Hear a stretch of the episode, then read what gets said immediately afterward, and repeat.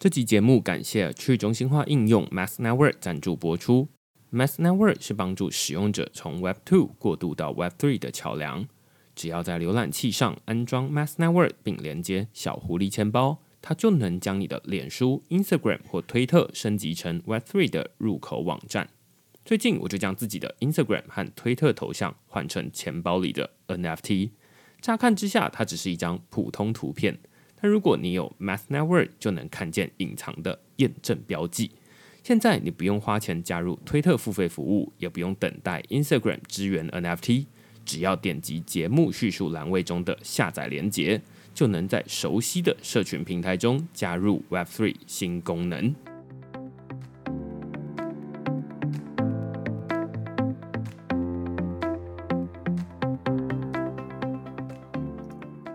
Hello，大家好，欢迎大家来到区块市的 Podcast，我是区块市的作者许明恩。那先简单介绍一下区块市哦，区块市一个礼拜会出刊三封的 email 给付费的会员，那其中一封就是你现在听到的区块市 Podcast。那另外两封我们讨论什么呢？最近我们讨论 ETHPOW 跟着投机者布局以太坊合并。那这篇文章其实是在讨论接下来以太坊的区块链升级。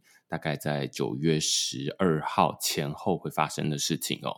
那其实之前区块市就已经写过一篇文章，在讨论，就是说啊，那以太坊合并到底会发生什么事？之前我们也邀请这个 I'm Token 的首席科学家陈长吴来跟我们讨论，就是呃，以太坊合并的 FAQ。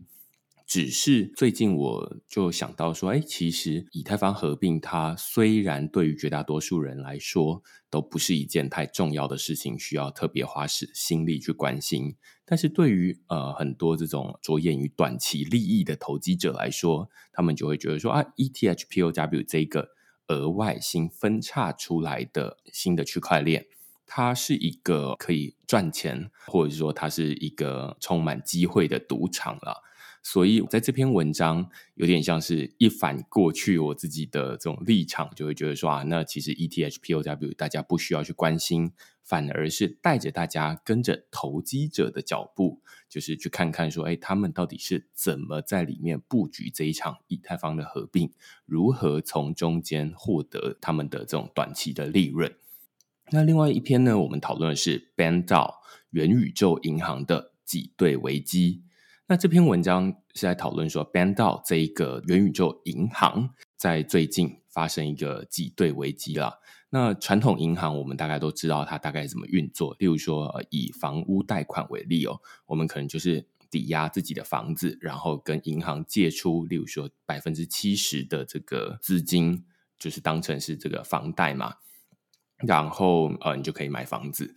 那但是在元宇宙银行 Bento 这个元宇宙银行呢，他们不是抵押房子借出新台币，而是抵押 NFT 借出以太币。那他们的流程大概跟这个银行差不多，只是操作的这种资产不太一样。但是他们最近发生了挤兑危机，也就是说，哎，当这个 NFT 最近的价格大幅的下跌。那呃，理论上向 b a n d o 这个元宇宙银行借钱，但是资不抵债，那这时候银行他们就要法拍他们的 NFT。但是问题是，呃，最近也没有人，没有什么人想要买这个 NFT，那就导致 b a n d o 这一家元宇宙银行，他们就是呃手上有这些抵押物，但是卖不出去，没有办法变现。那就会变成银行它本身的亏损，但是 b a n d o 它又不真的是一家银行，它手上的钱其实是来自于其他人存进来的以太币，于是那些呃存以太币进来的人，他们就呃因此蒙受了损失这样子。那我们在这篇文章就在讨论说 b a n d o 它这间元宇宙银行它是如何运作的。然后这个 b a n d o 它的挤兑危机是如何发生？那最后他们又如何在两周之内就恢复正常的营运？大家又再次把钱存进去，然后就是呃继续运作这样子。那如果你喜欢我们这些主题的话，欢迎你到 Google 上面搜寻“区块市趋势的事”，你就可以找到所有的内容了。也欢迎大家用付费订阅来支持区块市的营运。那另外，接下来这个礼拜五就是中秋节了。那区块是为了庆祝今年的中秋节，那我们特别在这个元宇宙上面发行了柚子帽的 NFT，要送给大家，也就是免费赠送哦。那我们会在这个节目资讯栏位的地方附上领取柚子帽 NFT 的这个链接。那这个柚子帽 NFT 很特别的地方在于，它不只是呃一个可以看但是用不到的 NFT 哦。你可以实际把它拿到 Decentraland 这个元宇宙里面去把它带上去，这是接下来你可以用得到的 NFT 这样子，那就欢迎大家到这个资讯栏位下方去点击领取喽。那今天我们要讨论的一个主题哦，其实是之前我们就已经有邀请过的来宾，他是正大法学院的张正运老师。啊，我们要讨论的是数位新台币，或者是说央行数位货币 CBDC 这个主题。那我们先请张振宇老师跟大家打声招呼。呃，区块链的听众还有明恩，大家好。其实我们在七月初的时候写过一篇关于数位新台币的文章哦。我那时候写的标题是 CBDC 现金的数位转型与捞过界的智慧合约应用。那那时候其实是因为在六月底七月初的时候，中央银行站出来宣布说，哎，他们的这种数位新台币的试验已经到了一个阶段，就是第二阶段已经完成了，举办了一个这个发表会，可能在这个财经年会上面那一段新闻里面，大家就会看到说啊，那。呃，数位新台币好像快要出来了，然后而且央行还邀请了很多不同的商家，例如说路易莎、全联、台湾大车队等等的这种大家日常生活中就会用得到的商家，让大家可以让呃现场的媒体啦，或者是呃来宾可以体验一下什么叫做数位新台币。那看到这则新闻之后，我就觉得很有兴趣，所以就写了这篇文章哦。但是我相信绝大多数人。到至少到目前为止啊，都没有参与这场发表会，当然也没有机会能够实际的使用这种呃数位新台币。我自己就会蛮好奇，帮大家问一个简单的问题哟，就是到底为什么我们台湾央行要发行这样的数位新台币，或者说 CBDC 央行数位货币？它到底跟我们现在日常生活中使用的这种数位支付有什么不一样？跟我们日常使用的纸钞有什么不一样？它到底好在哪里？为什么央行要投入那么多的心力去研究这些东西？其实我想要澄清一个观念，就是央行在做 CBDC 的试验，不代表央行就真正要发行 CBDC，所以我想这是两件事情。呃，因为你刚刚问说为什么要做这件事嘛，哦，像数位新台币啊，一个是国际上的推动哦，或者是国际上的趋势。那这个国际趋势从二零一九年下旬开始延烧哦，所以到现在大概将近三年的时间。所以其实不止台湾的央行，国际上有非常多的央行都或多或少在要么研究。要么实验哦，那有少数非常非常少数的几个地方已经推出所谓的央行数位货币。那我想要举一个，其实今天才刚发生的小例子我今天跟其中有一位是过去之前在巴西央行工作的人，那他蛮特别的，他的博士论文的题目就是写央行数位货币，不过他写作的时间点在二零一七年。那今天中午跟他吃饭的时候，他就跟我提到这件事情，他说。二零一七年，他在写央行数位货币这个题目，然后他回到巴西央行的时候，基本上巴西央行的同事没有人知道他在说什么，大家也不太关注他在说什么。然后突然到了二零一九年啊，因为有一个很知名的事件，我想关注区块链的朋友应该也都知道，就是有一间公司叫 Facebook，他们提出来说他们要发行 Libra。从那个事件之后，国际上的央行都开始关注 CBDC 啊，所以。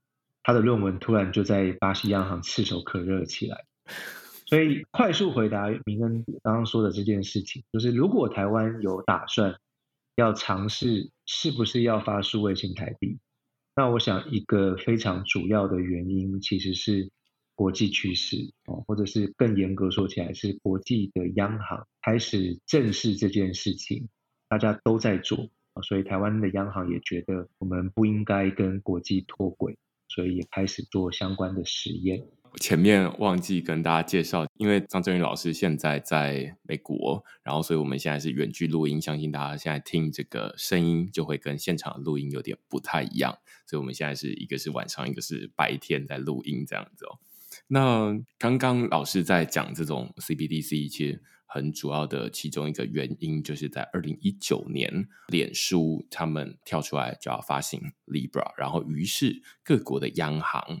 就开始想说啊，那是不是呃，他们也要积极的研究 CBDC 了？但是我自己会蛮好奇，就是老师自己的看法，因为讨论 CBDC，我第一个会想到的是张振宇老师的其中一个原因，是因为觉得老师是这个 领域里面我认为的专家这样子。感谢感谢。那我就会想要问老师说，那到底 CBDC 它跟我们现在的数位支付？或者是现金，因为大家肯定在这个新闻上面可以看得到很多媒体报道会说啊，你看这个呃数位新台币，它有点像是国家要来这个抢食日常生活这种支付，Line Pay 啦、接口支付的这种消费的应用场景。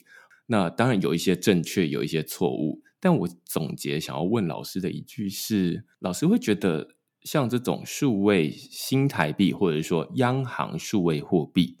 它是比我们现在在使用的现金或者是呃数位支付更好用的钱吗？到底谁会需要这种央行数位货币？毕竟政府都要投入钱去研究，我们就会想要知道说，到底什么时候我们会需要用到它？现在好像没有 CBDC 这种央行数位货币，我们的生活也过得好好的啊。那为什么我们需要这些东西？很好的问题。我想我先分两个层次哈，就是也延续一下刚刚你的提问，为什么现在大家在讨论这件事情？我我觉得有三个很关键根本的因素啊。其实第一个因素大概是，也许你可以追溯到二零一四年、二零一五年啊那个时间点，全世界在讨论一件事，就是哎，我们是不是要迈入所谓的无现金社会？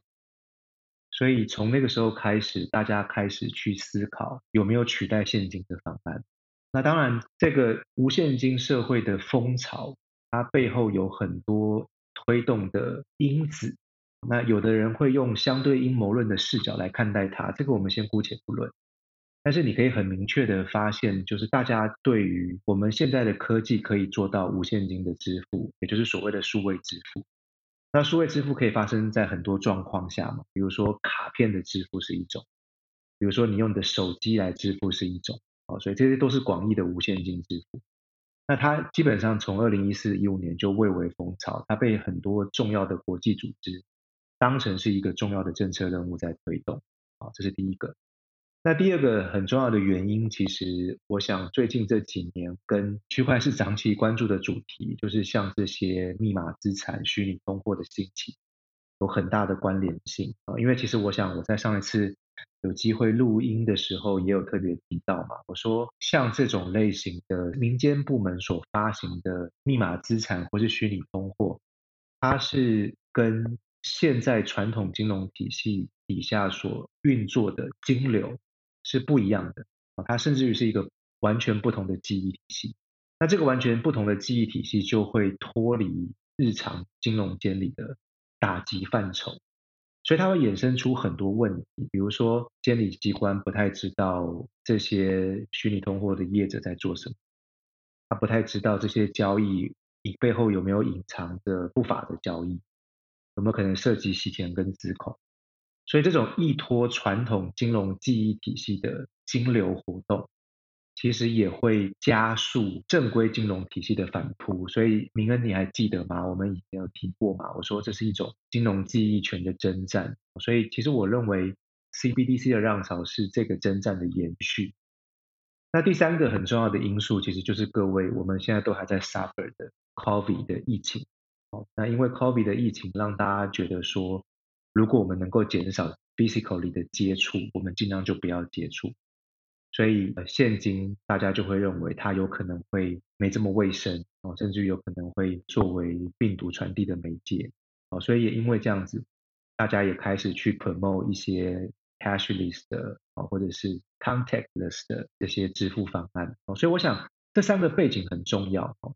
那从这三个背景来回答明恩你刚刚说的问题，那它到底是什么东西，以及它是不是一个更好使用的支付的方式，或者它是不是一种更好的钱？那我想要澄清几个观念哦，到底什么叫央行数位货币？其实央行数位货币讲的就是央行的货币数位化之后的产物。那所以我们可能得先理解什么叫做央行货币哦。那央行货币其实一般人不是很能够理解它的全貌。简单的说，现在我们拿到的现金，不管是纸钞还是硬币，它就是不折不扣的央行货币。它是央行发行的，具法偿效力。也就是说，今天我用这个来做台湾境内做支付，它就有法定清偿的效果。那这个东西，硬币跟纸钞，它就是央行货币。那除了这个之外，这个银行的准备金，银行放在央行的准备金，也是一种央行的货币。但是这个平常我们看不到。另外一种常见的货币，其实是所谓商业银行的货币。比方说，商业银行借钱给你。那商业银行借了一百万给你，然后你把其中的十万提出来用作为现金。商业银行其实你闲置没有拿出来用的九十万，他会继续拿去放贷，哦，然后放贷给下一个人，下一个人可能又从他取得的九十万贷款当中再拿出十分之一的现金，那剩下的十分之九又被银行继续拿去放贷，哦，所以就会形成所谓的货币乘数效应，这叫做商业银行的货币，哦，所以严格意义上。其实我们日常在使用的货币，大部分都是商业货币啊，因为其实随着时代的演进，我们其实越来越少用现金交易。那一般来说，在普遍的经济体当中，大致上流通最多的也是商业银行货币，大概会占到整个货币流通的百分之八十，甚至于是九十。哦，所以换言之，在货币体系当中，真的我们平常会接触到的央行货币。那可能只有十 percent 而已。那央行数位货币，简单的来说，就是我们可以在学理上再把它分为所谓的批发型、零售型，或者是我们说通用型。哦，那这个只是要来区别说，我们看不到的那个准备金形式的，以及我们看得到的以现金跟纸钞为形式的。哦，那我想我们今天的讨论其实可以聚焦在这种零售型或是通用型，就是我们看得到。所以如果把焦点放在这边哦，那通常在学名上，我们把这种 CBDC 叫做 retail 的 CBDC。那简单来说，它就是一个数位的现金。所以用数位的现金来理解央行数位货币，可能大家会比较直观。换言之，它就是一个数位形式。如果我们台湾的央行做这件事情，那它就是一个数位的新台币啊，它就是一个数位的纸钞或是数位的硬币。啊，那当然讲这个概念有点吊诡了哈，因为既然是数位的，它就不会是纸钞，也不会是硬币的啦。对对对。但是基本上它的功能就是要达到像现金的效果。那现金可以做什么？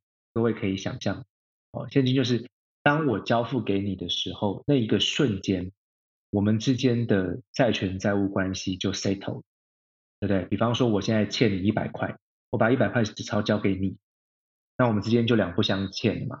所以现金的交易有几个特色，第一个，它交易即清算，也就是说，我们交易完之后，这笔账就结了，这是现金的特色啊。那现金还有一个特色就是，它就会具备法定的清偿效果。那同时，作为接受现金为支付方案的业者或店家，或者是交易的相对人。他在这个国家里面，他是不可以拒绝现金的交易。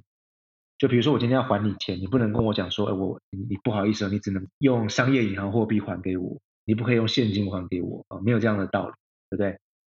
所以它有这样的第二个特色。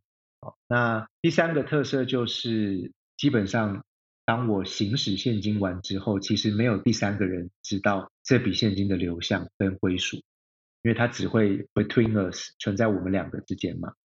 所以这是现金的特色。那今天如果要发数位的现金，那你就可以想象，那刚刚那三个特色还存不存在？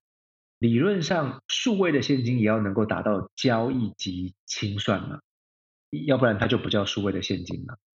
啊，然后理论上它就是要有清偿的效力，它在这个国家具备法偿的效力，所以大家就不能够拒绝它作为支付的工具。所以这这也是数位现金需要达到的目标。如果是这样，那你就可以想象，数位现金要达到这个目标就会有些难度，因为它就意味着那个收钱的人跟付钱的人，起码都要有一个数位化的载具。那数位化的载具本身就会是一个门槛跟障碍。好，所以这是数位现金可能会有的需要解决的问题。那第三个问题就更大了，就是它有没有可能像现金一样，我们交易完之后，第三人就无从知悉这个现金的流向？好像就不是这么容易，因为它是一个数位化的东西，所以理论上它应该会留下一些数位的轨迹。哦，所以一的是央行，要不然有可能是商业银行，可能是支付机构。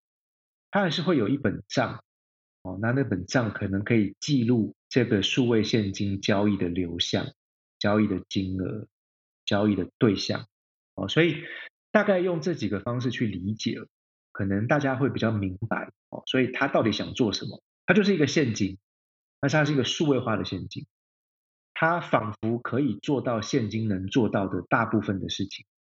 但是有一些很关键的事情，他必须要很努力才能够做到跟现金一模一样。那讲了这么多，它是不是一个比较好的钱？其实各位听众听到这里，应该就会有一点感觉。这个取决在我们对于钱能够带给我们什么样的效用，到底有什么期待呢？也许对有些人来说，钱就是能够清偿，那你可能就不是很在意这个钱是一个实体现金还是数位现金。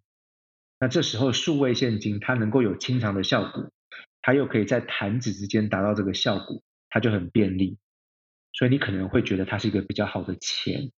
可是如果你是那种比较在意隐私的人，对不对？你不希望说这个交易之后有可能会被第三人可以查到这个流向，不管这个第三人是民间机构还是政府机关，你都不希望有人可以知道这个流向，那很有可能对你来说，数位现金就不是一个好的钱。我这边先打断一下老师，因为我的这个自己脑袋的暂存记忆体快要满了，然后先倒出来一下，然后待会再来慢慢跟老师一个一个讨论哦。没问题，相信大家刚刚这一段老师从一开始为什么会有 CBDC，老师举出了三个不同的原因啦。第一个是从二零一四年、二零一五年的这种呃无现金社会。后来又有这种呃加密货币兴起，所以政府就会觉得说，哎，这是加密货币，感觉是另外一种。记忆体系，也就是那种脑袋记忆的这种记忆体系，那它是两套不同的金融记忆体系。也就是说，它记录的不是新台币谁欠谁的钱，而是比特币谁欠谁的钱这样子。所以这是另外一套记忆体系。那这个内容我们之前呃已经邀请张振宇老师来讨论过，其实是两次，一次是我用纸本的方式把它记录下来，另外一次是呃请张老师来录音。那第三个也是呃疫情，所以这是三个原因。然后接下来老师说的是说啊，那所以到底什么是 CBDC？它是央行数位货币，或者说央行货币的数位化。那这其实也是正好是在那一场央行总裁的演讲里面，我记得他就是说啊，他就是一个央行货币的数位化，他就以这个为题。来做这个 CBDC 的演讲哦。那央行货币，我们之前其实有稍微在文章里面解释过，但是它就是会比较学理一点。它主要两种形式，一种是现金，大家口袋里面掏出来现金，央行货币；那另外一种是大家看不到，日常生活大概用不到的，就是这种银行之间他们的这种储备金，他们就是互相清算，然后呃放在央行那边，所以这大家用不到，但是它也是另外一种央行货币。那所以。绝大多数人，我们这一集至少这一集会比较关心的是大家手上的这种现金的数位化，因为刚刚前面说是央行货币的数位化嘛，所以我们这一集会比较关心的就是变成呃是那现金是央行货币的一种，所以就会是现金的数位化。那刚刚老师也花了一点时间在解释说，像这种央行货币跟商业银行货币之间的差异。我记得之前我有看过一个这种央行总裁高度的解释方法，我自己觉得。还蛮清楚而且简洁的，它就是用债的方式来说明嘛，就是说，呃，如果你手上持有的这种一百块新台币，它其实是一百块新台币，它虽然是你的钱啦，但是它也可以反过来用债的方式来说，就是啊，它是中央银行或者中华民国政府欠你一百块的债，所以你可以拿这个债一百块的债拿去跟店家换一百块的商品。那这时候就是你把那个一百块的债转移给那个店家，那那个债的请求权就转移到那个店家手上。那所以他随时可以拿那个一百块去跟政府要一百块的东西了，类似这样子运作。所以它就会变成是一种像老师刚刚说的这种商业银行货币，它就会变成是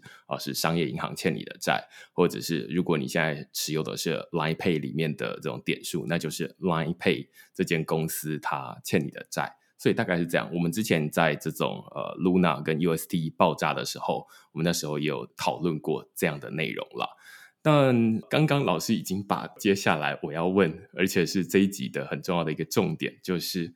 CBDC 现在我们前半部分介绍到底什么是这种央行数位货币，下一步其实我们今天很重要的一个重点就是讨论说，哎，那既然他想要做到的是现金的效果，但是它终究是一个数位的东西，就像我们前面讲说，CBDC 央行货币或数位新台币，它是一个数位现金，这句话这么矛盾一样，数位就不会是现金，现金就不会是数位。但是你说它是数位现金，那它是数位现金是数位现金了，但是它好像没有那么像现金的东西。例如说，搞老师刚刚说的这种隐私，好，或者是监理的问题等等的。那这其实就是我们接下来想要请教老师的，就是说，理论上它应该要是像是现金一样，就是第一个可能是马上银货两讫。老师刚刚是说这种呃，直接把一百块。呃，给我，那我们的债务就清偿了嘛？那理论上我不需要再等待这个一百块多久之后到账。那但是数位现金，它可能大家就会讨论说啊，那既然它是数位，它会不会有这种延迟的问题？那如果在进阶的交易体系里面，可能延迟一秒本身就是一件很大的问题。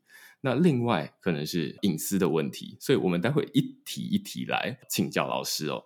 我自己会最好奇的第一点，因为老师呃做的一个很重要的专长是金融监理理论的创新，对吧？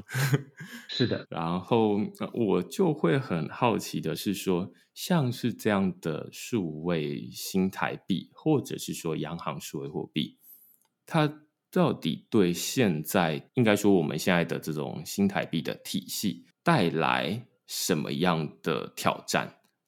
就包含刚刚老师说的这种隐私的问题啊，然后或者是我们没有讨论到的银行运作端的问题，它到底跟现在的这种呃运作方式会带来哪些冲击？既然它是本来是纸本，现在变成数位，理论上央行好像想要把这两件事情最理想的情况应该是无缝接轨，就是呃纸本过渡到数位，然后其他的一模一样。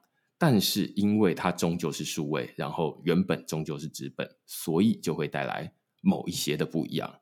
到底哪些不一样？然后它会面临哪些问题？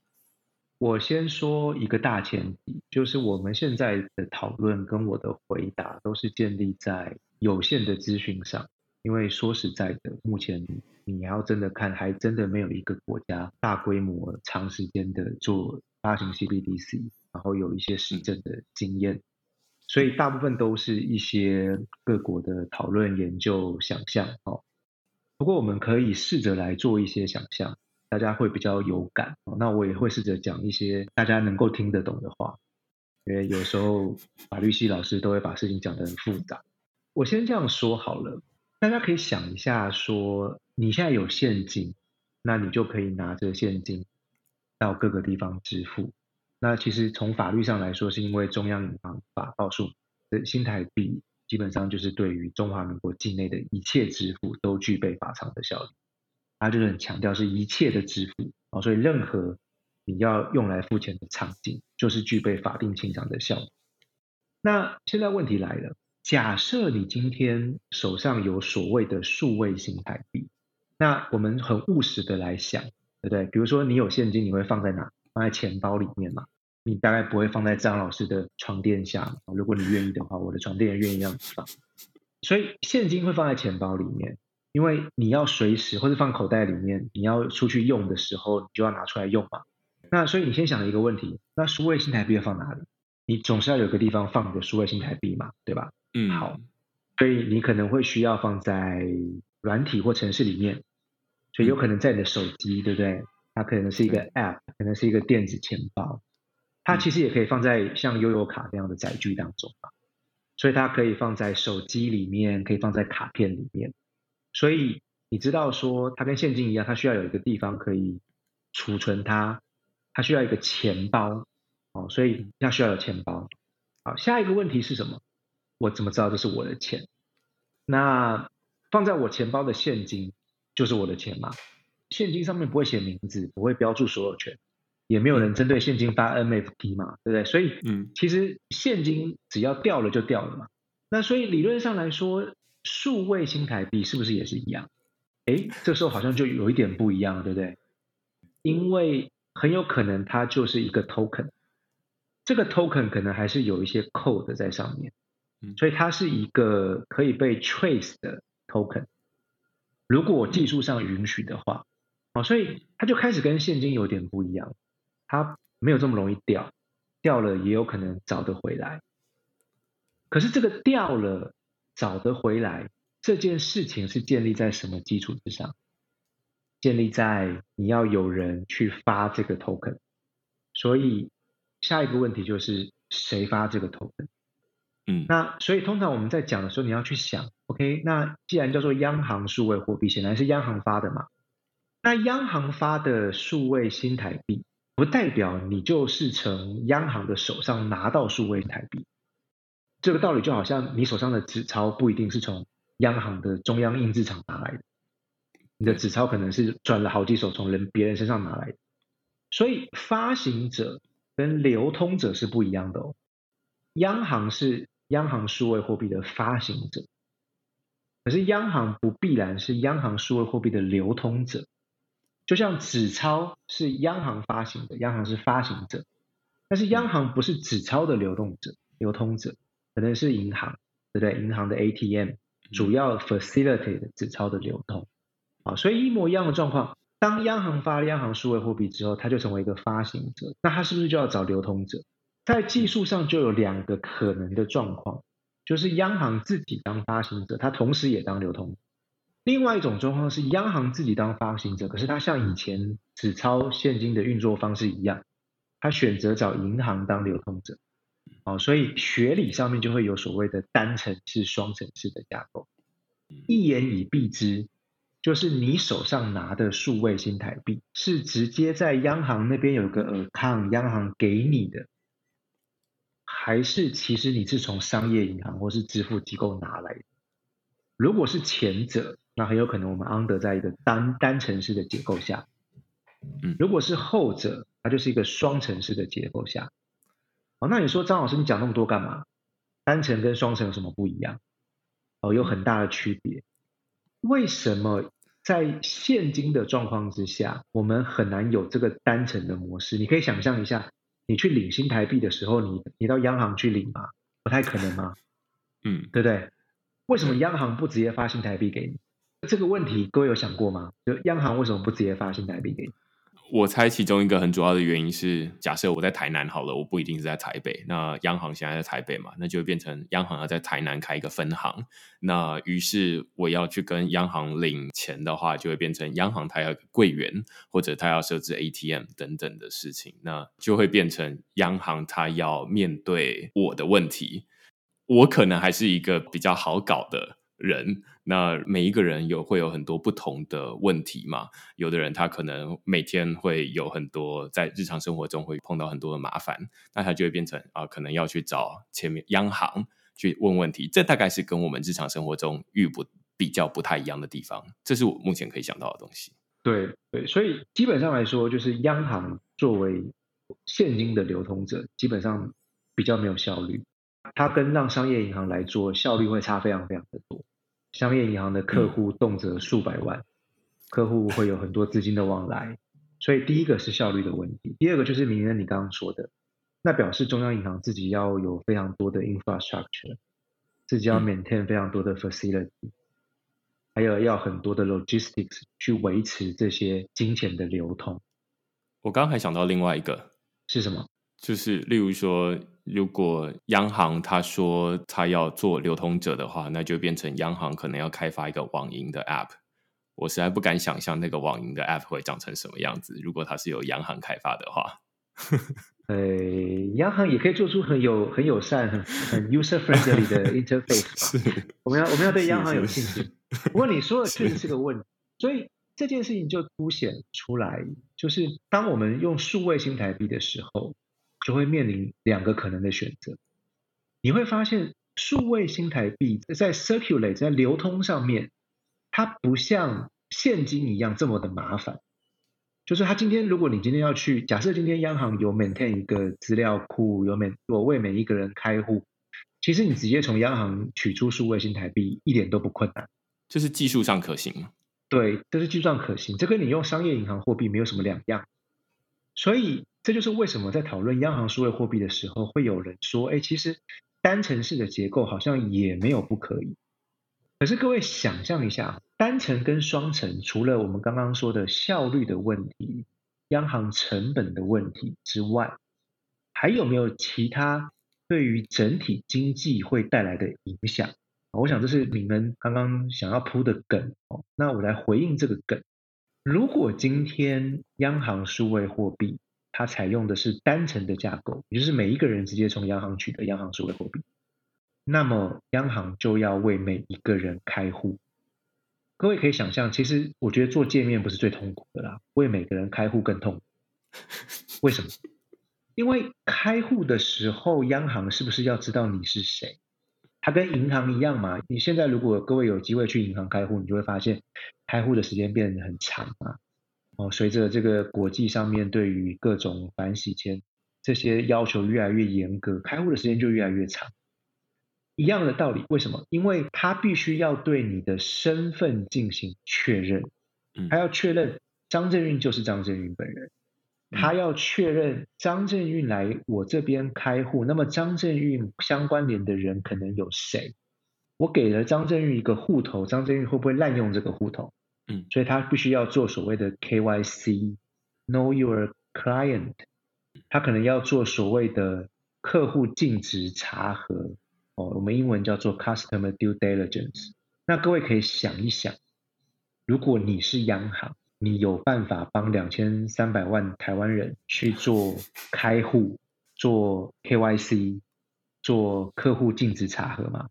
对不对？它同样又是会是另外一个成本。那另外一个更大的问题是，央行不必然擅长做这件事情。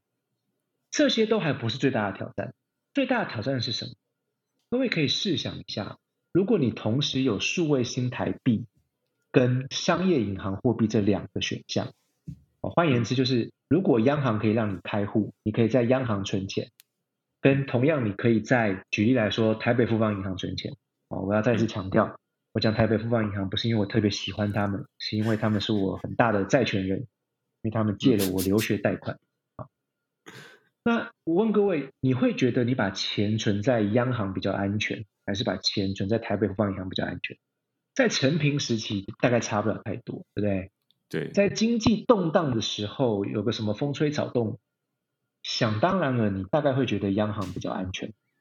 所以，如果今天央行采取了单层式的结构，直接把钱给公民，直接为公民在央行开个户头，它会带来的经济的影响是什么？第一个影响，商业银行的钱可能会流到央行去，也就是说，人们会选择风险趋避，把钱存在几乎我们在货币银行学或经济学上所讲的 risk free 的央行。当然，我还是要强调哈，它是政府开的，不代表它是没有风险。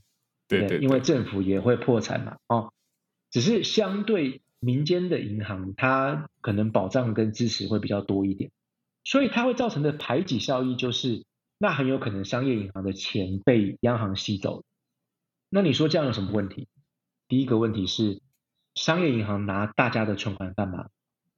拿去放贷嘛，嗯，对不对？透过放贷来赚取利差嘛，这是商业银行基本的获利模式嘛。那商业银行放贷为什么？因为它要促进整个经济体的信用活动嘛，所以商业银行在做的是信用中介的活动。我们每个人存的钱，它可能是一个短期，对商业银行来说是一个短期的负债，然后他把钱做出长期的放贷，这是一个长期的资产。所以我们说商业银行以短资长。所以它会有这个天期的转换，会有信用的转换。那透过这个过程，商业银行为整个经济体系做信用中介的服务，然后来达到信用分配的效果。所以商业银行透过它的 know how 跟专业来决定谁需要钱，以及那些需要钱的人是不是还得起钱，是不是有意愿还钱，然后把钱借给他。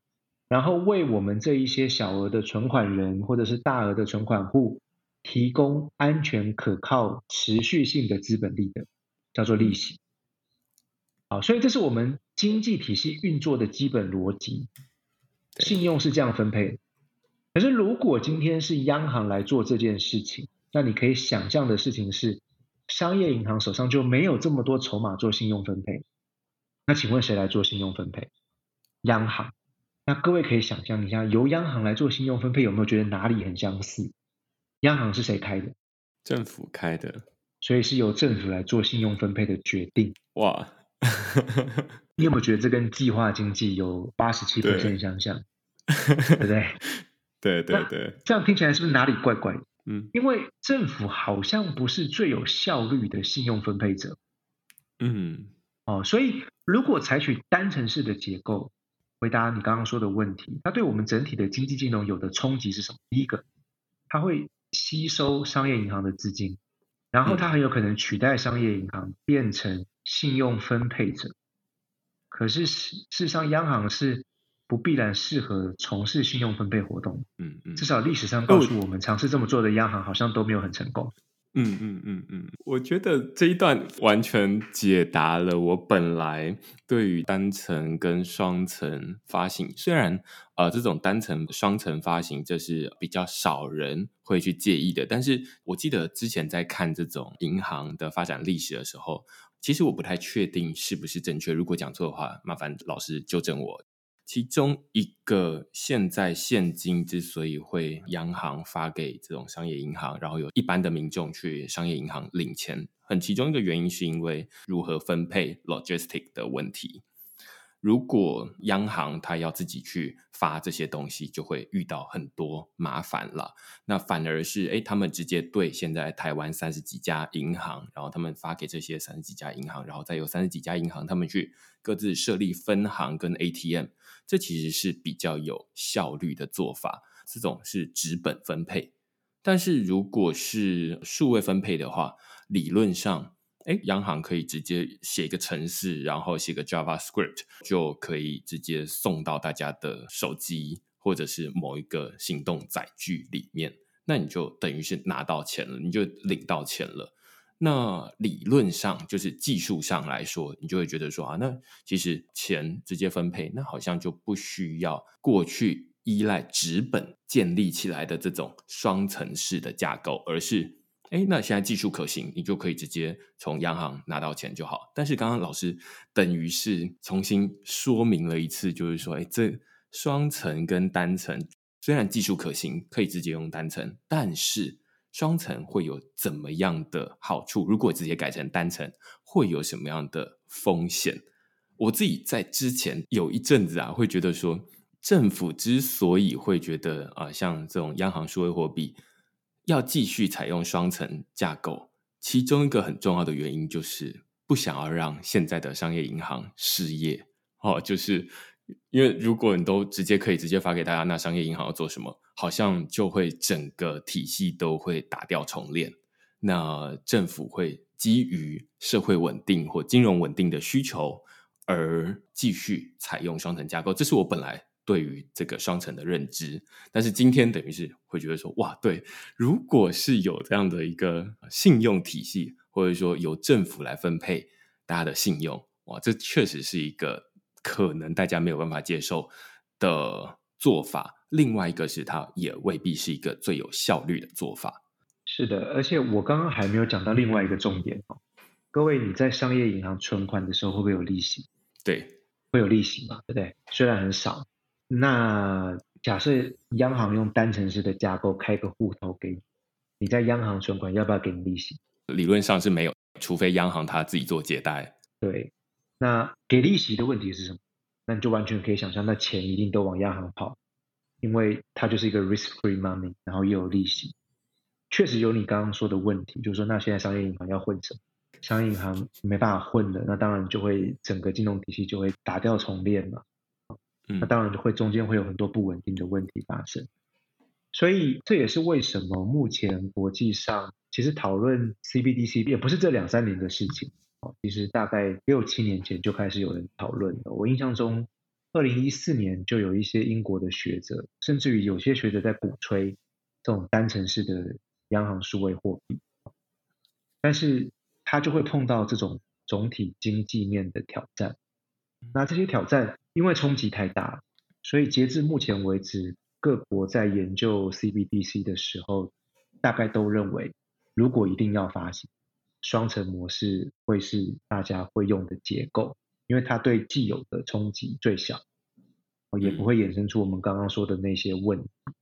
那再者就是说，另外一个考量就是我刚刚讲的，央行不太适合为大家做 KYC，央行也不擅长，央行也没有足够的人力，央行没有足够的资源去做这些事情啊，所以这些大概都是目前国际上有的共识，说 OK，其实我们应该都还是会用双层式的架构。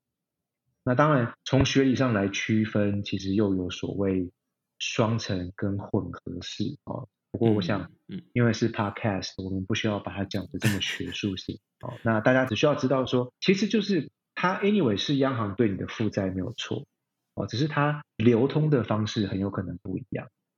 那那个流通方式的不同，确实有可能导致未来有一些数位新台币，它很有可能其实不是央行对你的负债。它还是用这种商业银行货币的方式存在，而成为商业银行对你的负债，所以这个大概是一些简单的区别方式。我觉得刚刚老师在前面稍微讲了一小段，在讨论就是如果现在现金，例如说啊你的纸钞，然后今天你可能去这个台北车站，然后一个不小心拿钱的时候，那你放在口袋里面，然后拿出来弄掉了。那理论上这一千块就不见了，这大家都可以理解，也是长久以来大家就是很熟悉的模式哦。那但是如果我们现在这个一千块变成是数位新台币，那它是存在你的手机里面，那你可能弄掉的方式就不会是啊从口袋里面拿出东西掉了，你可能是呃例如说你的手机掉了，所以你那一千块掉了，类似这样子。那大家能够接受那个一千块从此之后就掉了吗？还是你会回头去找那个一千块？因为大家可能比较不能接受的是数位的东西怎么可能就这样掉了？因为以前我们在数位世界里面弄掉东西，总是有一个管道嘛，它可能叫做这个客服或者是什么方式。大家我猜不一定能够接受。一种中央银行的说法，或者是银行的说法，告诉你说没有，我们数位的东西有记录，但是找不到，或者是告诉你说数位的东西我们没有记录。这这两种说法，我觉得绝大多数人大概都没有办法理解。所以我觉得这是另外一个老师刚刚在前面提到，就是说马上会有这种如果钱弄丢了该怎么办？另外一个衍生出来的问题是钱包。老师刚刚在说啊，你把这个一千块放进钱包里面，那钱包理论上你可能是去 Nike 买的钱包，或者是你去 Prada 买的钱包好了。那你就是把一千块放进去，那个钱包不会吃掉你的钱，它也不会锁定你的任何应用。但反过来说，老师刚刚说 CBDC 它肯定是一种数位的形式，那你要把它放进一个数位的载具或者是 App 里面。只要是 App，你就可以想象，可能后面会有开发者，他可能会因为某些原因去锁定你的 App，那等于就是你的钱包是你的，但你打不开，这就可能就会有另外一种问题，因为大家没有办法想象说你的 Prada 的钱包哪一天不让你开，这大概大家没有办法想象。但是现在，如果它是数位的钱包，它就有可能因为。例如说，怀疑你可能是诈骗集团，或者是因为怀疑你是任何很多不同的原因而不让你开，这是另外一个大家没有刚刚老师在讲，比较像是一个开头，我帮老师这种补充完，那这还会再衍生出另外一个最一开始老师在讲的时候有衍生出来的问题，就是说，那如果数位新台币它是一个数位形式的现金。那如果大家想要去追踪这个弄掉的钱，或者是啊我这个被锁定住的东西，那我到底该怎么去追踪它？政府可以追踪吗？那大家就会反过来想说，那如果你可以追踪我弄丢的钱现在跑到哪里去了，那你会不会可以追踪我的日常生活的消费？这是另外一个隐私的问题，所以我想要听听看老师对于这些问题的看法。也是我们这一集很重要的一个讨论的重点啊，就是说前面我们告诉大家说，CBDC 是一个什么样的东西，它跟日常生活中我们使用的现金跟数位支付有什么不一样？但是后面大家从刚刚呃，无论是这种央行要帮你开户。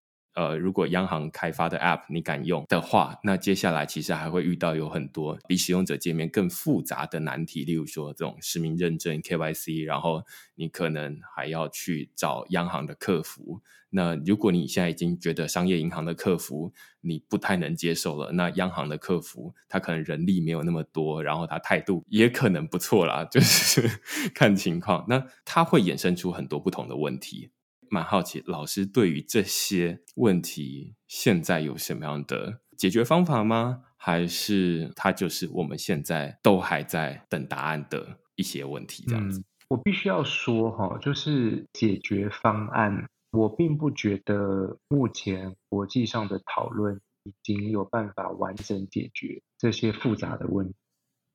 所以我一向主张都是，当我们在看待这些新事物的时候，我们先把问题搞清楚，就是正确的知道问题在哪里，然后我们再去想，也许哪边会有解决方案。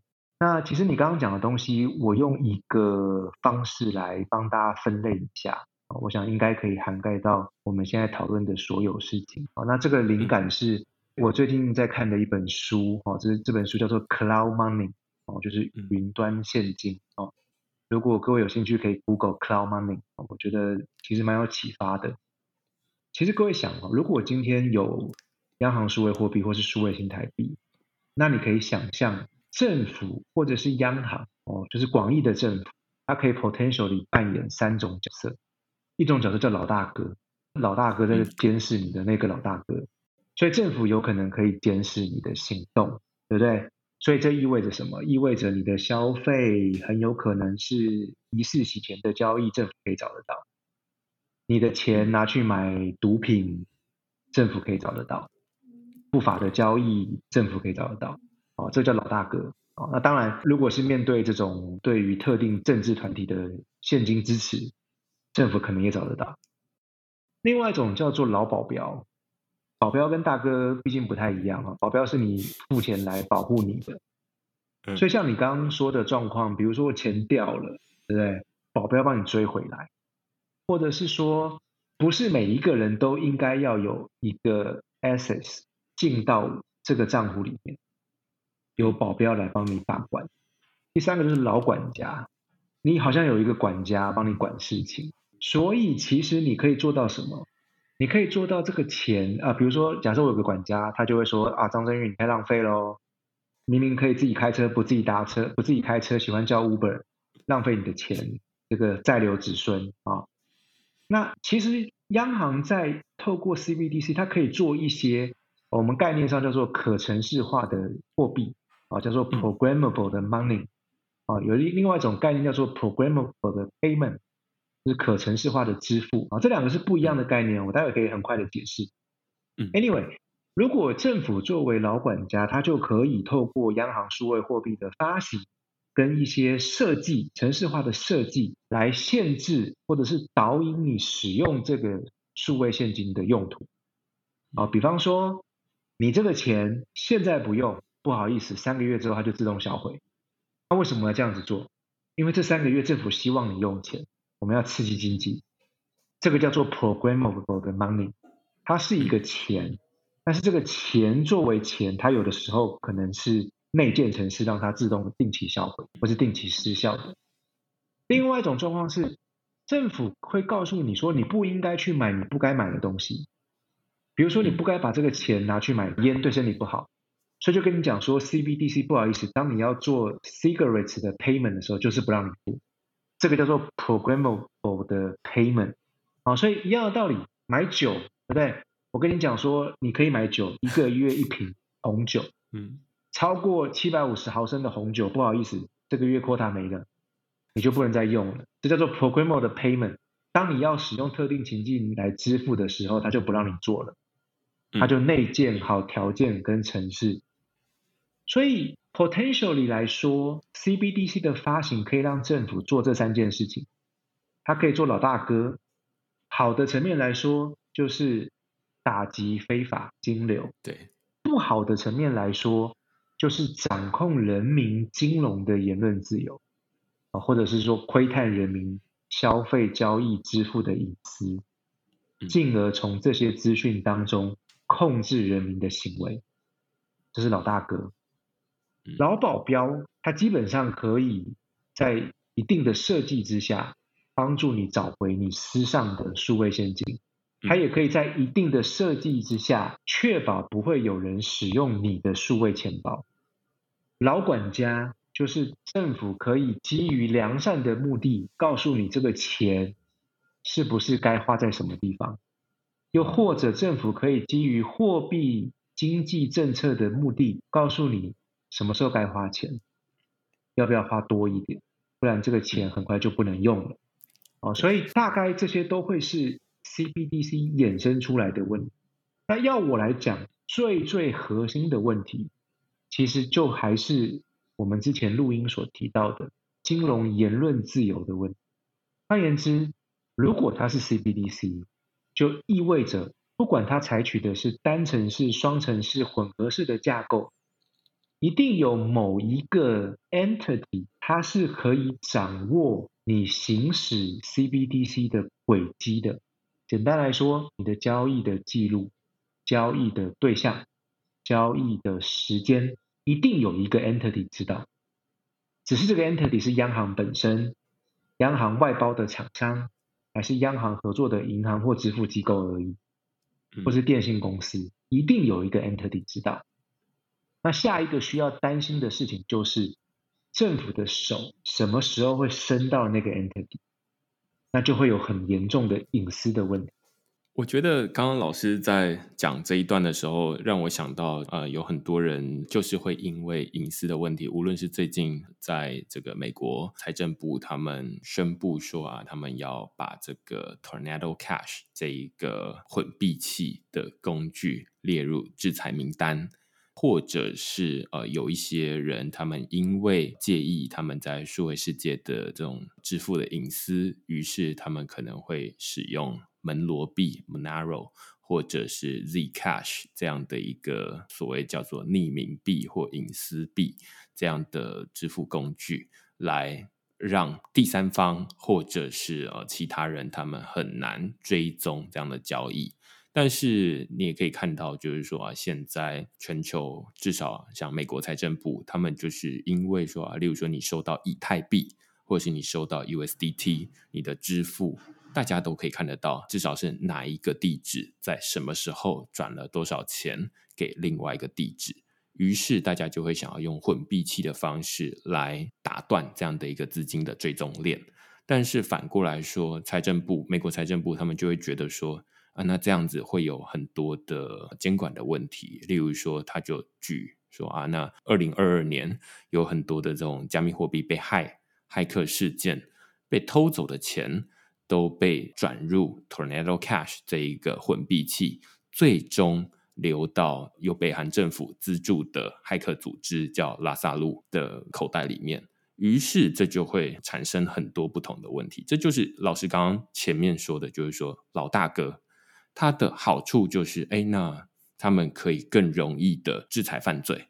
但是反过来说，如果你是一个你想要保护自己隐私，你反而会因为这样的一个监控而没有办法保留自己的隐私的这种呃交易的隐私。套回到 CBDC，同样的，我们在用现金交易。我现在拿一千块，假设我某一天跟老师见面，然后偷塞一千块给老师，其实只有我跟他知道。我们看看附近有没有监视器，理论上没有人知道。但是如果我是用 CBDC 来支付的话，那可能会有第三方的人在监控这样的金流，或者老师刚刚说的那一个 entity，它可能会专门基于这种呃犯罪的预防或者是什么样的原因而来监控这些金流。那到底那个界限在哪里？现在看起来是蛮模糊的，可以这么说吗？对，可以这么说。所以顺着这个讲哦，我讲一个例子，那大家可以思考看看。我自己个人没有答案。其实就像明恩刚刚说的，其实我们在虚拟通货也会讨论到一模一样的事情啊。虚拟通货也可以做到透明，它也可以做到完全不透明，那它也可以做到匿名，啊，也可以做到实际上没有匿名的效果。那 CBDC 其实是一模一样的，但两者有一个很核心的差异，就是一个是政府发的，一个不是，一个是民间机构或者是民间的主体。所以差异就在于说，它有没有办法具备在那一个发行的国家疆界内，对所有支付都具备所谓的法偿效力。啊，所以如果今天是一个美元稳定币，那你可以想象一下，美元稳定币是不是就一定可以对所有的在美国的支付具备法偿效力？显然就不是嘛。对，因为一定不是所有的商家都会愿意接受美元稳定币嘛。美元稳定币也不是美国政府发的嘛。也不是联准会发的嘛，哦，所以这大概是两者之间主要的差异。可是功能上来说，其实他们对于这个隐私或者是对于金流哦，它都会有一样的效果产生，就是它要么就是可以让你觉得使用的很便利，但是你会用一些东西来做交换，比如说你会 potentially 让别人知道。你这笔钱、这笔价值用在什么地方上？我举一个案例去讲这件事情，由政府来做跟由私人来做会有什么差？比如说，大家常常会听到一个论讨论，就说：哎，那如果有大家各国都发 CBDC 了，请问一下，还需不需要这些虚拟通货？因为理论上来说，CBDC 其实也有可能跨境做使用啊。比如说，国际上现在有在讨论。所谓的 MCBDC 就是 multilateral 的 CBDC，多边的 CBDC。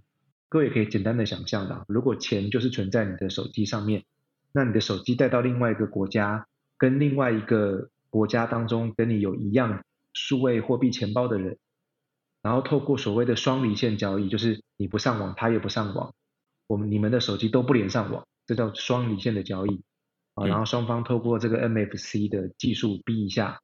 然后钱就自动移转，它也一样可以在国外进行一个特定 CBDC 币种的交易，这是完全有可能。所以，是不是 CBDC 出现之后就可以取代所有的这些虚拟通货了？啊，比特币是不是也不再需要了？稳定币不再需要了？我举一个情境，大家思考一下。其实就在大概今年的年初的时候，不知道各位有没有看新闻？哦，加拿大有一群卡车司机。就是从一月份开始，哦，举行了非常非常大规模的抗议活动。那卡车司机为什么抗议呢？是因为加拿大基本上有宣布了一些防疫的措施。各位知道，美国跟加拿大就是连在一起嘛，哦，对，所以有些加拿大的卡车司机他会去美国运东西，再从美国边境回去，他就要求那些从美国边境回去的司机都必须要打疫苗。然后很快的，美国也回应加拿大的这个要求，所以同样的，对美国从加拿大边境回来的司机也要求一定要打疫。打疫苗其实坦白说，他们事后有人做研究哦，就加拿大卡车司机大概八九成都打过疫苗。嗯，所以其实再叫剩下的一层两层去打疫苗，其实照理说不应该引起这么大的反弹。可是 for some reason，加拿大的卡车司机就觉得再也受不了，可能是因为疫情的关系，他们的经济活动受到很大的限制，受到很大的冲击。那他们又是属于经济相对比较弱势的一群人，这个事件可能就是压倒骆驼的最后一根稻草吧。啊，所以他们就大规模的抗争。他们抗争到什么程度？他们就集结几千台的卡车，去什么渥太华的政府啦，Ottawa 的政府啦。他们把这个活动取了一个名字，叫做 Freedom Convoy，自由的护航或是自由的护送行动。那他们觉得他们在争取的是一种自由，不打疫苗的自由，不受政府钳制的自由，啊，这种从社会底层去对抗政府公权力的一种自由。有些组织的发行人，他们就在这个群众募资平台上面募款，啊，所以有一个很有名的群众募资平台叫做 GoFundMe。啊，他们在上面募款，在一个月不到的时间内就募集到了大概一百万的加拿大币。后来，因为你知道抗议总会有些暴力活动嘛，啊，然后开始就会有警察逮捕啦，然后开始就会有政府发一些禁制令啦，嗯，然后这个 GoFundMe 呢，他就说他基于平台使用的条款。这个群众募资的金额不应该被拿来这个资助或是 facilitate，就是暴力的活动。所以呢，他就基本上冻结了大概九成群众募资来的钱。那问题就来了，对不对？因为当你被冻结之后，那这笔钱就不能用了。可是捐款的人就觉得不爽，对不对？发起抗议活动的人也觉得不爽。嗯，所以你知道吗？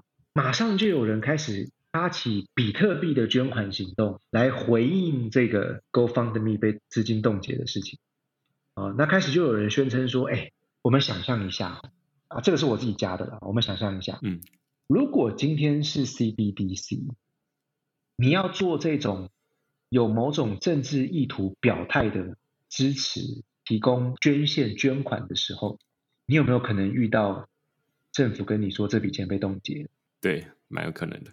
尤其你今天 propose 的政治理念跟执政当局的政治理念不同的时候，对，政府完全有理由，而且很有可能理由是正当的，因为你可能在从事一个犯罪行动，或至少是一个非法行动。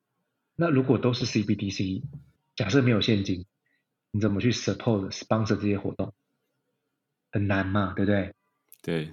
所以好像这个时候 cryptocurrency 就会有一点价值，对不对？因为它就是依托了。政府所掌控的那个金融记忆体系，所以它也比较不会受到政府力量而来的金融言论自由的钳制。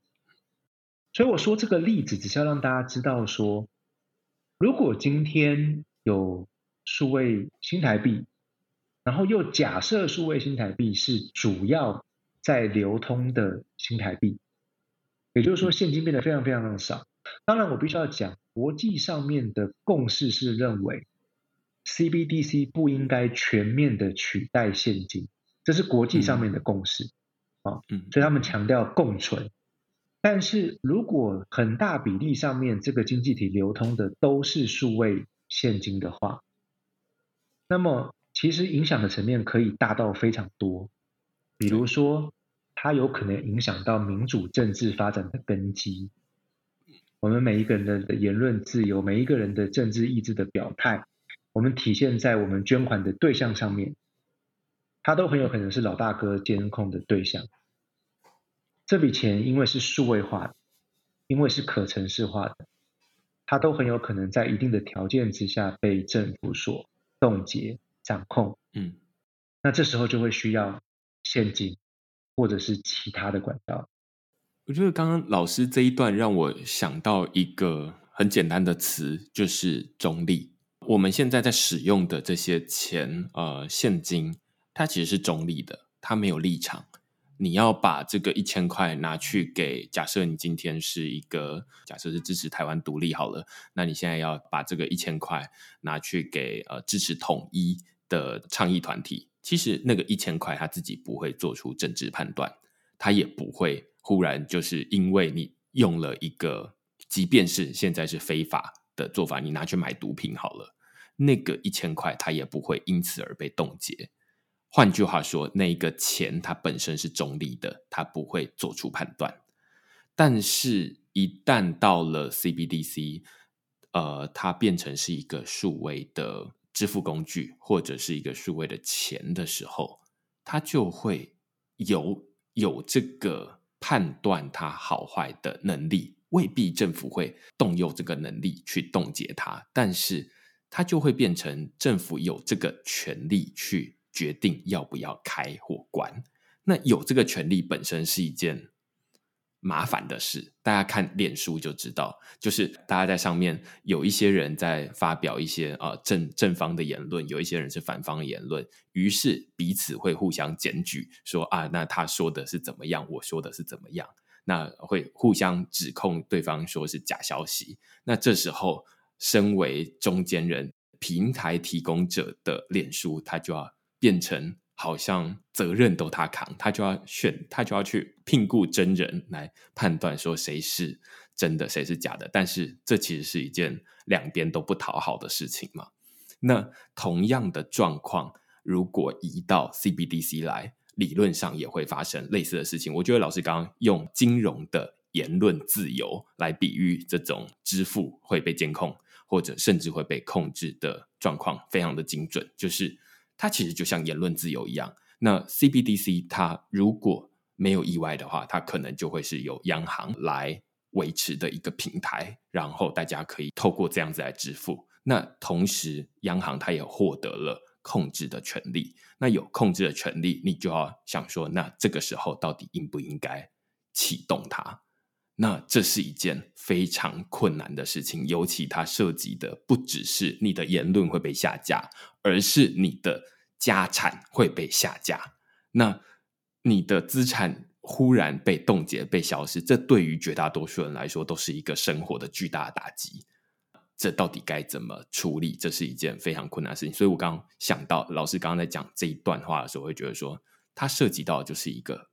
钱的中立，如果你把钱它本身当成是一个工具，它当然会带来一些好处，带来一些问题。现在大家都已经很熟悉了，但是从纸本过渡到数位，一个很重要的改变在于说你的权力的转移。现在政府它有能力透过数位的方式去监控它，去管控它。那你如果不管控，你又说啊，它其实就像纸本一样，大家也不满意。你怎么可以就是用纸本？你有能力，为什么你不做？那如果你去监控它，你去控制它，大家又会跳出来跳脚说：“你怎么可以监控我？”那这就会变成是一件很困难的事情。所以我会觉得蛮有趣的。这是第一个。第二个是，其实前面有提到，但是现在大概是也没有太多时间可以讨论，就是数位载具的问题。就是如果我们是一个数位的支付工具，老师刚刚说，应该说现行国际上 CBDC 没有全面要取代现金，而是比较像是共存。我觉得其中一个原因就是因为不一定所有人都有数位载具啊。那你如果把它全部变成 CBDC，那那些没有数位载具的人，他到底要去哪里付这些钱？那所以我会觉得这是一个蛮有趣的题目啊。这也会产生出很多那种道德的问题，就是说，那所以你是排挤那些没有数位载具的人，他们就不能花钱喽？那花钱是不是一个基本人权呢？类似这样子，所以就会有很多。衍生出来的问题，但是我们今天大概没有那么多时间可以讨论。我不知道是不是可以这样子说。对，没错，其实你的总结一点都没有错。所以 CBDC 有点像潘多拉的盒子啦，一旦你发行之后，那个盒子就在就在政府的手上。那什么时候打开它？谁可以打开它？这些问题其实都要先有一些机制，大家要先想好。对，所以我觉得今天我会想要邀请老师来录这一集，其实就是想要得到这个结论，或者说凸显这个结论，在于说，在一开始大家还记得老师讲了很多关于 CBDC 为什么我们要用它，它是一个更好的钱吗？它可以用在哪里？它跟我们现在的现金跟数位支付有什么样的不一样？哦，它有很多的好处，但是反过来说，或者是它有很多防御性的用途啦。就是刚刚老师在在最一开始提到这种呃金融记忆体系的征战，但是反过来说，它也会衍生出很多不同的问题，而且这些问题就是先不用说解决，就是这个问题本身就是好像要么就是大家要适应另外一种新的常态，要不然就是就像老师刚刚说的，它是一个潘朵拉的盒子，大家都不要打开它，就是大家知道有这个东西就好。这也回应老师在最一开始提到，就是 CBDC 的说法，就是说。虽然现在央行有在研究它，但不代表央行有要发行数位新台币。这也就是目前的状况，就是大家不知道这个发行了之后 会有衍生出一系列我们刚讨论的这些问题，这都还没有讨论到有一些更进阶的问题，例如说啊，那大家呃，如果有了 CBDC 之后，那你可以跨国使用吗？现在大家都知道说出国能够带的现金没有多少嘛，那如果你带超过的话会被没收嘛？那但是如果你是存在你的手机的载具或者是行动载具里面，难道要一个一个载具拿出来检查里面到底有没有偷藏钱吗？那如果我把 App 移除掉，那你还检查得到吗？类似这种问题，它就会衍生出今天很多我们没有讨论的问题了。但是我觉得这就是今天我会想要留这些问题让他去探索，因为其实说真的，现在可能也没有什么太好的。解法，或者说，甚至连意识到这些问题的存在，都还没有太多人意识到这样的问题存在，所以就会想要透过这一集来跟老师的对谈，把这些需要跟呃问题呈现出来。这样子，我想要强调，CBDC、虚拟通货、密码资产，其实都给我们对于金钱的使用啊，特别是现金。我觉得有很大的反思。那我想要提醒大家一个观点，就是过去这么多年来，特别是过去这五年来，全世界都觉得仿佛无现金支付、无现金社会、数位支付，好像是一条理所当然的路径。嗯，但是我认为 CBDC 的 case 其实也凸显出，或许我们对于现金可以为我们实现的价值，以及它背后所代表的意识形态，或者是政策选择，其实我们可能想的太少。嗯，那我觉得 CBDC 的各个面向的议题，其实是带我们重新思考现金对我们的意义，以及价值的流通对于人类社会发展的意义是什么。所以我觉得这个问题很迷人哦。那未来在，我觉得也许未来的十年，应该就可以看到蛮多经济体应该会大规模，甚至是正式的发行 CBDC。所以我想，也许台湾会走上这条路啊。那只是说，当我们走上这条路的时候，我们刚刚前面所讲的这些思辨，是不是真的有人关注？这个是我个人比较 care。所以也利用这个时间打个小广告。我刚刚其实没有太多机会自己好好的介绍自己。我现在在正大法学院任教，哦，那除此之外，正大法学院呃新成立了几个法学院属的研究中心。我们有一个科技变革与金融创新研究中心，那我现在在这个中心担任中心主任。那我们其实就在做很多关于这些事情的研究，CBDC 也是其中之一啊。那我们未来也会举办蛮多的活动。那我们在今年八月其实也刚好举办了一场关于呃央行数位货币的经济社会意涵的研究沙龙哦，所以呃也欢迎各位区块市的听众也可以 follow up 我们研究中心所办的活动，参与我们哦。那如果各位有意愿的话，想要赞助 sponsor 我们，我们也都很愿意啊。不管你用什么样的方式，其实我们也都非常的欢迎各位能够跟我们共享盛举，一起研究这些很需要我们重新醒思的问题。我觉得老师刚刚用这一个结论很棒，就是 CBDC 的出现反而是让我们回头想现金它对我们的意义在哪里。那也欢迎大家到正大刚新成立的科技变革与金融创新研究中心。不好意思，名字有点长。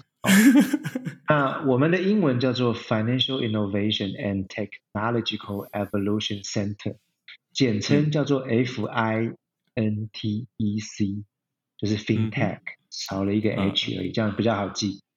啊，那所以欢迎各位就 Google 科技变革与金融创新研究中心，那就会找到我们在法学院的网页。那也欢迎各位 follow 我们的活动。我之前也是参与了上一场老师刚刚说的 CBDC 的活动，然后也有获得很多启发，所以鼓励大家可以多多报名这样的活动。甚至如果你心有余力的话，你可以呃以各种不同的形式来赞助这样的一个研究中心。好，那我们今天非常感谢张振宇老师来跟我们就是岳阳连线了，然后来讨论这样央行数位货币的问题。那如果你喜欢我们自己讨论的话，欢迎你到习惯收听的平台给区块市留言或评论。那我们就下个礼拜再见喽，拜拜。好，谢谢各位，拜拜。